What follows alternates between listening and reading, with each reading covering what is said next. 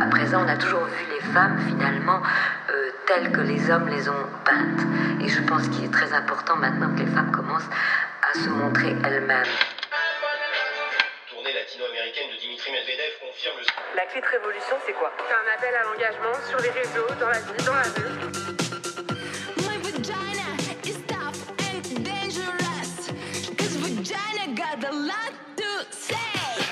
Un hijab, que je veuille me prostituer, que je veuille porter une mini-jupe, que je veuille avoir des poils sous les aisselles ou m'épiler le maillot, en fait, ça m'appartient.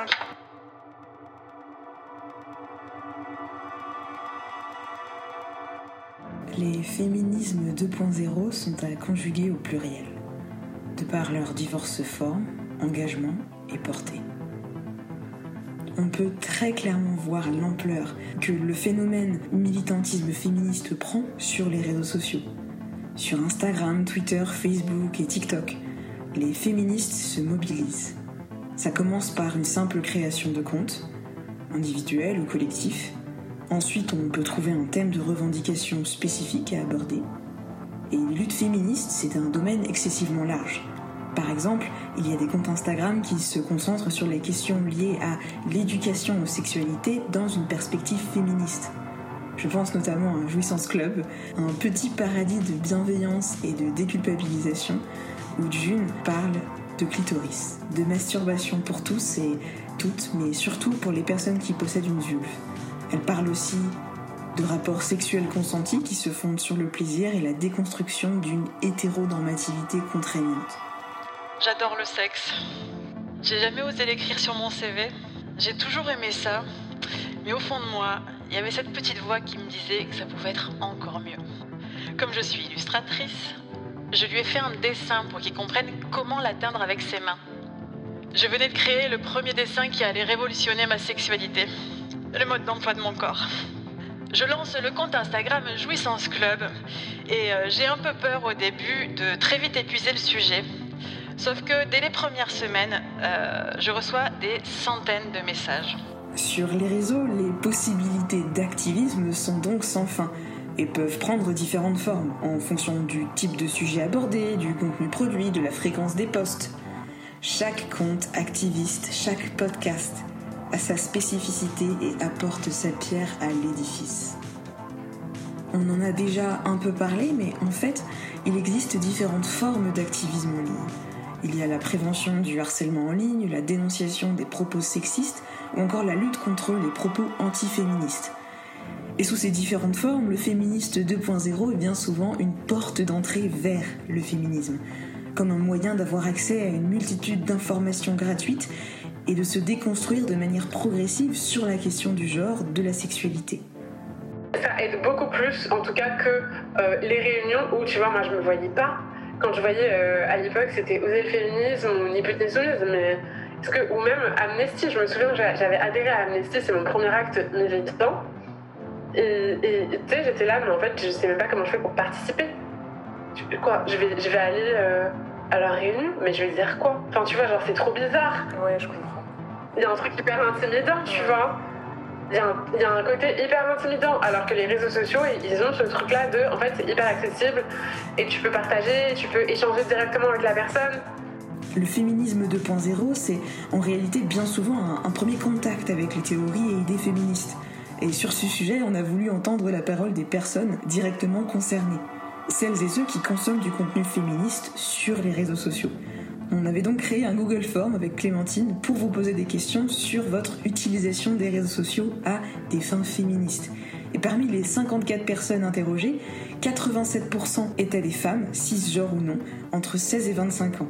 Elles utilisent principalement Twitter, YouTube et Facebook. Et parmi ces 54 personnes, 46 utilisent les réseaux à des fins féministes. Vous nous avez aussi parlé des comptes féministes que vous suiviez, surtout sur Instagram, euh, comme Feminist, Nous Toutes, Je m'emballe plutôt, Préparez-vous pour la bagarre. Et la chose qu'on retiendra le plus, je crois, de cette étude, c'est bien que 66% des personnes interrogées ont répondu qu'elles apprenaient beaucoup d'informations concrètes grâce à ces comptes féministes. Et ça nous a donc permis en fait de tout simplement pouvoir illustrer la grande portée éducative de ces nouveaux outils numériques à des fins féministes. Ce résultat peut notamment s'expliquer par le fait que les jeunes femmes sont majoritaires sur les réseaux sociaux. Les réseaux sociaux sont donc pour pas mal de jeunes femmes un lieu de sensibilisation au sexisme et au féminisme aussi, euh, de manière plus générale, mais aussi un lieu pour attirer l'attention sur les comportements à condamner. Et on remarque notamment sur ces réseaux sociaux des tendances à l'homophilie. Et si jamais ces dernières peuvent être considérées comme limitant la diffusion des idées féministes, bah, elles peuvent aussi être considérées de manière très positive. Les féminismes 2.0 reposent sur la création d'entre-soi, une sorte de safe place où la parole peut circuler, se libérer, à travers des communautés partageant des valeurs similaires. C'est à la fois un outil euh, hyper chouette parce que ça permet de créer une chambre d'écho et on, est vachement en lien les unes avec les autres, donc ça, ça, nous permet de pouvoir faire passer des informations, des appels à témoignages euh, euh, très rapidement et de manière massive. Aussi, les réseaux sociaux font désormais partie intégrante de la sphère publique. Et donc en fait, à la base, Instagram pour nous c'était plus un terrain de jeu euh, et un lieu pour fédérer la communauté qui allait suivre le documentaire.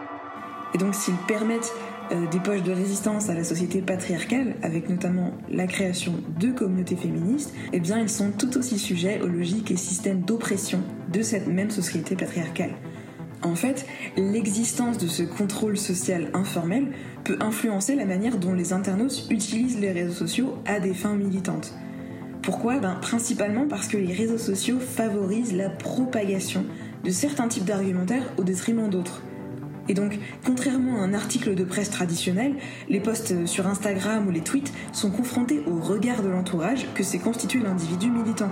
Certains utilisent l'anonymat pour minimiser cette emprise sociale, et d'autres doivent donc s'exposer au jugement de leur groupe et de leur réseau. Mais typiquement, même quand j'ai commencé à parler de lutte décoloniale, j'avais un peu peur qu'il y ait des gens de ma communauté qui kiffent pas trop. Et d'ailleurs, c'est le cas. Il y a des abonnés qui sont partis en fait à ce moment-là. Finalement, je l'ai bien vécu. Mais peut-être que je l'aurais hyper mal vécu parce qu'en fait, c'est une facette de moi. Et du coup, bah, ça m'aurait fait en fait de me rendre compte que quand je parle d'antiracisme, il n'y a plus personne.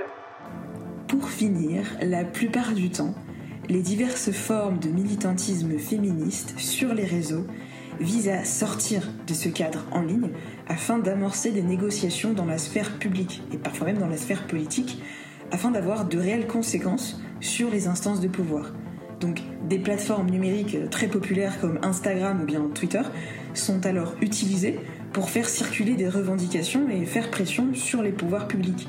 Ces grandes communautés féministes comme la Clit Révolution représentent donc bien les nouveaux groupes de sensibilisation du XXIe siècle, puisqu'ils tentent de modifier en profondeur les morales sociétales.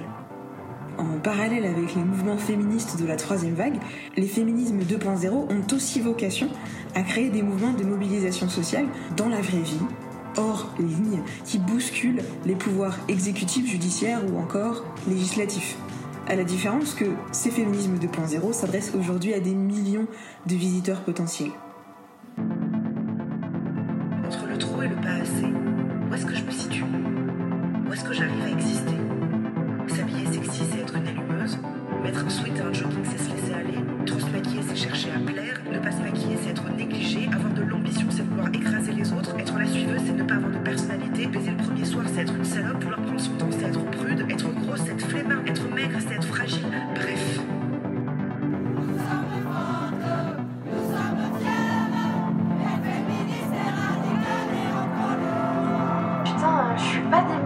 Euh, je suis une femme et je peux me battre et je suis pas des musifs assassins.